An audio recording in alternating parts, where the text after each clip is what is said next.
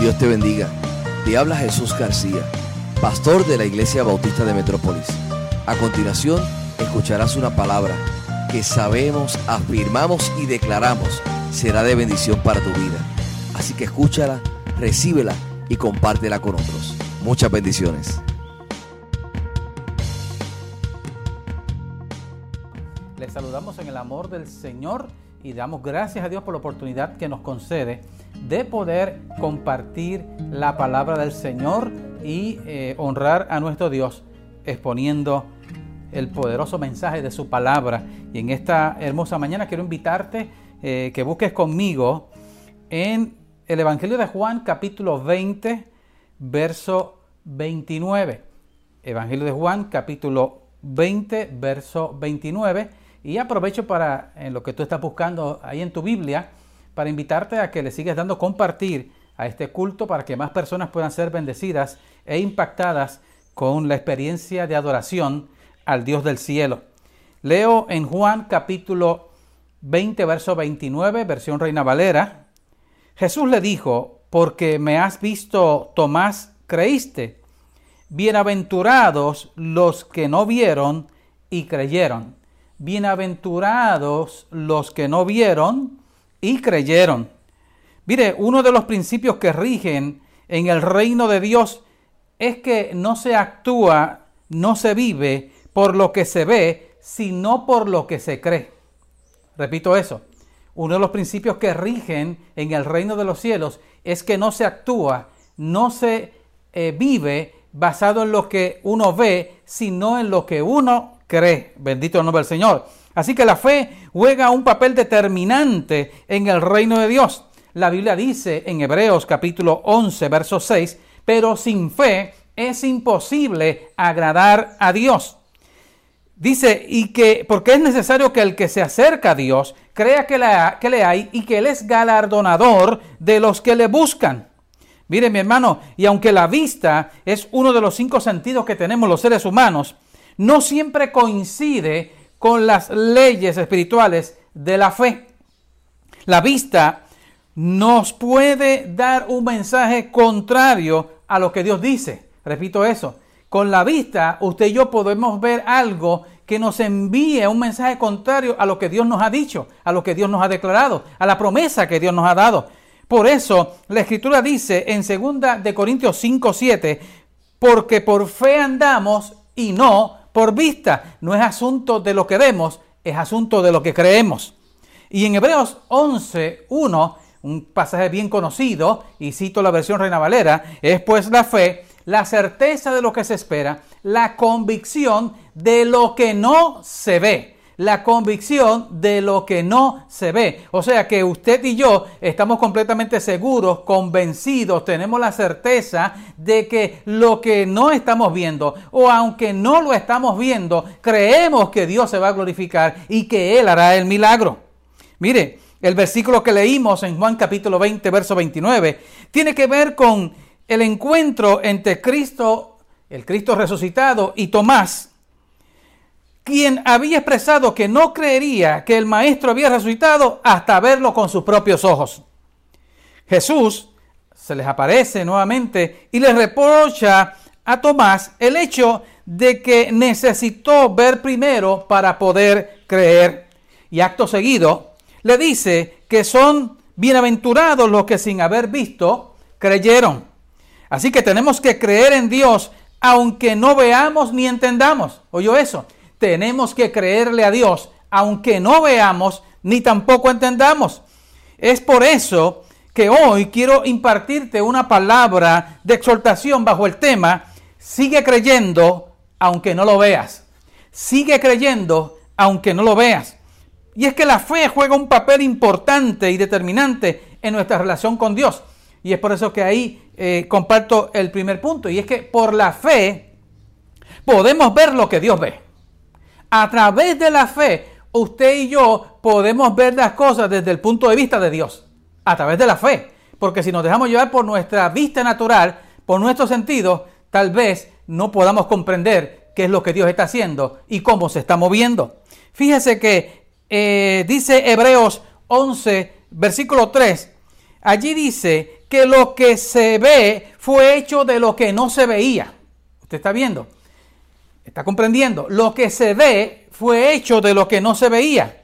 Es la fe lo que nos permite creer lo que Dios dice, aunque nos parezca absurdo, ilógico y sin sentido. Dice la palabra eh, en Romanos capítulo 4, verso 17, al final, que Dios llama las cosas que no son como si fueran. Y es curioso porque allí se está hablando y Dios de Abraham y su fe, y dice que Dios le cambió el nombre a Abraham. Te va a Génesis y la palabra allí lo dice. Abraham, él le puso nombre a Abraham, que significa padre de mucha gente. Cuando uno, cuando aún ni siquiera había tenido un hijo, así obra Dios, que llama las cosas que no son como si fueran.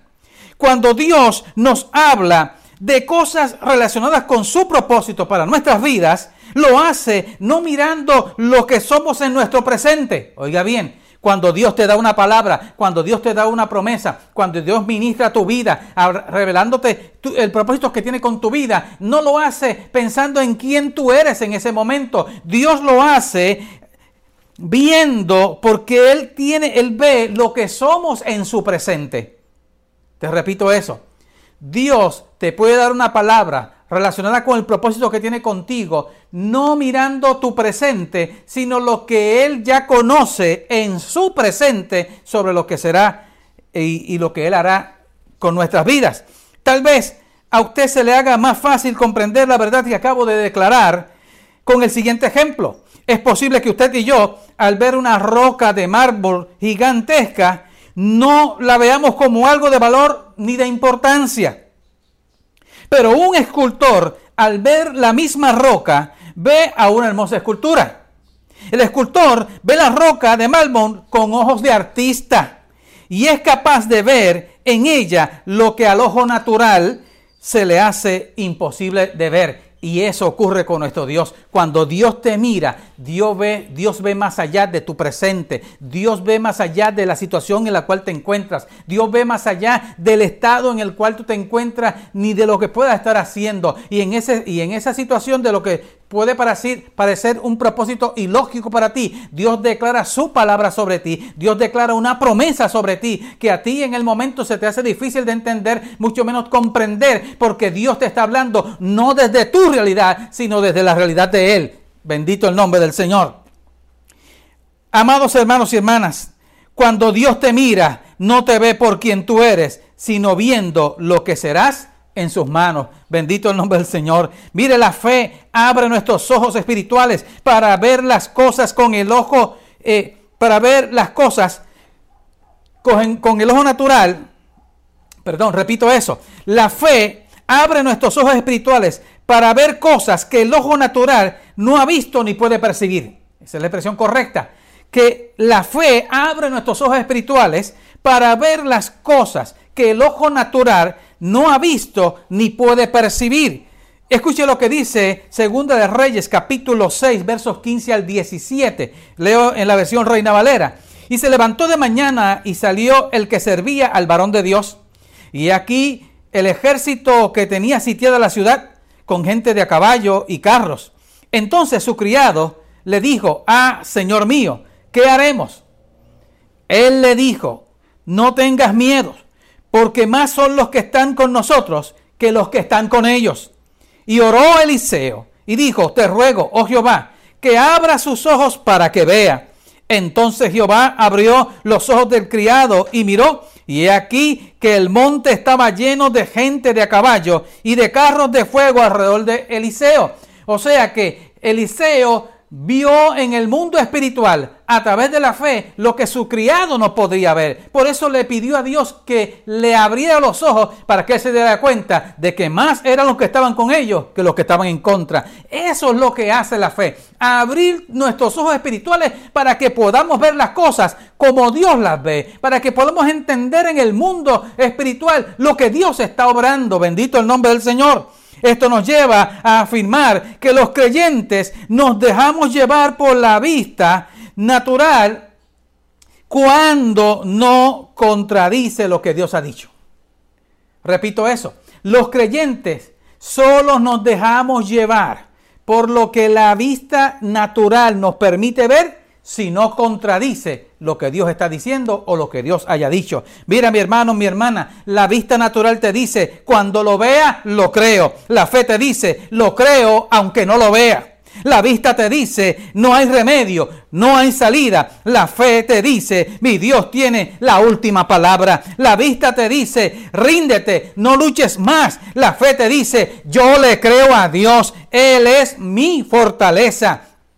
Y como dijo Job, aunque me matare, en Él esperaré. La vista te dice, estás cansado, cansada, no vas a poder seguir adelante, pero la fe te dice y declara, todo lo puedo en Cristo, que me fortalece. Pero tristemente, hay creyentes que se dejan llevar más por lo que ven que por lo que creen. Y es por eso, y es porque cuando entran en batallas mentales, se enfocan más en el problema en la tormenta que están atravesando y no en el Señor. Y aunque Dios les haya dado una palabra, una promesa, las circunstancias que les rodean les hacen ver lo contrario a lo que Dios les ha declarado, a lo que Dios le ha dicho. La Biblia dice que los adultos que salieron de Egipto no entraron a la tierra prometida porque, ¿por qué? Por su incredulidad. Escucha lo que dice Hebreos capítulo 3, verso 3, eh, capítulo 3, verso 19 y en el capítulo 4, el verso 2, dice la escritura, y vemos que no pudieron entrar a causa de incredulidad. Esa gente que salió de Egipto, los adultos que salieron de Egipto, no pudieron entrar a causa de la incredulidad. En el capítulo 4, verso 2 dice, porque también a nosotros se nos ha anunciado la buena nueva como a ellos pero no les aprovechó el oír la palabra por no ir acompañada de fe en los que la oyeron. ¿Oyó eso? Oyeron la palabra, pero no la acompañaron con fe. Mi hermano, mi hermana, la fe va más allá de una emoción. La fe es creer aunque no sientas nada. La fe te da la convicción, la certeza para poder declarar lo que Dios te ha dicho como promesa aunque las circunstancias que nos rodean nos digan lo contrario. Y esto entonces me lleva al segundo punto de esta enseñanza. Si Dios te habló, espéralo aunque no lo veas.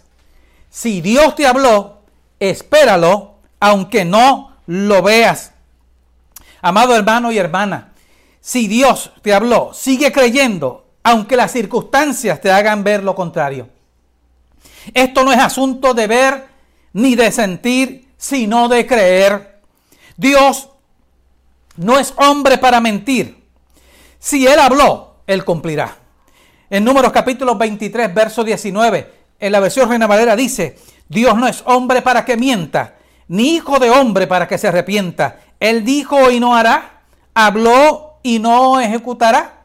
Lo que Dios dice, Dios lo cumple. Por eso yo le he dicho a algunas personas cuando tienen batallas porque eh, eh, han recibido una palabra del Señor y pasa el tiempo y pasa el tiempo y viene la duda y, y la inseguridad, yo tengo que decirle, si fue Dios que te habló, si fue Dios el que te dio esa palabra, si fue Dios el que te ministró a través de esa palabra, Dios cumple lo que Él habla. Dios respalda su palabra. Por eso te sigo diciendo, sigue creyendo aunque no lo veas. Si Dios te habló, Él va a cumplir su palabra. Bendito el nombre del Señor. Dios respalda su palabra. Si Él da una palabra, una promesa, él hará que se cumpla. Mira lo que dice Isaías capítulo 55, versos 10 y 11. Porque como desciende de los cielos la lluvia y la nieve, y no vuelve allá, sino que riega la tierra y la hace germinar y producir y da semilla al que siembra y pan al que come así será la palabra que sale de mi boca. No volverá a mí vacía, sino que hará lo que yo quiero y será prosperada en aquello para que la envié. Dios respalda su palabra. Por lo tanto, si Dios te ha dado una palabra, sigue creyendo aunque no lo vea. Sigue creyendo aunque las circunstancias que te rodean te hagan ver lo contrario a lo que Dios te, a lo que Dios te ha dicho. Créele a Dios. Bendito el nombre del Señor. Mire mi hermano, mi hermana. No espere a ver para creer. Lo que, mire mi hermano, no espere a ver para creer. Cree y comenzarás a ver. Dice la palabra en Juan 11:40, ¿no te he dicho que si crees, verás la gloria de Dios? No es asunto de ver para creer, es creer para poder ver. Bendito el nombre del Señor. No le digas a Dios cuán grandes son tus problemas. Dile a tus problemas cuán grande es tu Dios. Hay gente que ha perdido la visión que produce la fe porque las circunstancias difíciles que han atravesado les han desenfocado y quitaron la mirada de Jesús. El Señor te dice en esta hora, mírame a mí. Oye bien, mírame a mí, te dice el Señor. Dice Isaías 45, versos 22 y 23, mirad a mí y sed salvos todos los términos de la tierra, porque yo soy Dios y no hay más. Por mí mismo hice juramento. De mi boca salió palabra en justicia y no será revocada. Y dice que a mí se doblará toda rodilla y jurará toda lengua. Bendito el nombre del Señor. Y te sigo citando la palabra porque la Biblia dice que la fe viene, es por el oír y el oír de la palabra del Señor. En Hebreos capítulo 10, verso 23, en la versión Dios habla hoy, dice, mantengámonos firmes sin dudar en la esperanza de la fe que profesamos, porque Dios cumplirá la promesa que nos ha hecho. Dios cumplirá la promesa que nos ha hecho. Por eso te sigo diciendo, si Dios te habló, si Dios te dio una promesa, sigue creyendo, sigue confiando, sigue esperando, porque Dios cumple lo que promete. Bendito el nombre del Señor en esta hora. Te exhorto a que declares por tu boca lo que por la fe Dios te ha permitido ver y has creído. Es tiempo de profesar lo que como promesa de Dios has creído. Es hora de afirmar, yo le creo a Dios aunque mi hijo o mi hija siguen el vicio de las drogas o del alcohol, yo le creo a Dios, aunque todavía sigo batallando con esta enfermedad, yo le creo a Dios, aunque tengo problemas con mi finanzas, yo le creo a Dios y sigo esperando en Él, aunque todavía no vea a mis parientes acercándose al Señor, porque yo sigo declarando su promesa, cree en el Señor Jesucristo y serás salvo tú y tu casa. Es tiempo de creerle a Dios y declarar, aunque no vea nada, aunque no entienda lo que está haciendo, aunque yo no sienta nada, yo le creo a Dios y sé que Él está obrando y pronto veremos su gloria. Que el Dios del cielo te bendiga rica y abundantemente. Que puedas en esta hora ser de aquellos que le creen a Dios y que siguen creyendo y confiando aunque no vean nada. Eh, porque Dios le ha dado una palabra, porque Dios le ha dado una promesa y entendemos que Dios es fiel, que Dios respalda su palabra y que Él habrá de cumplirla.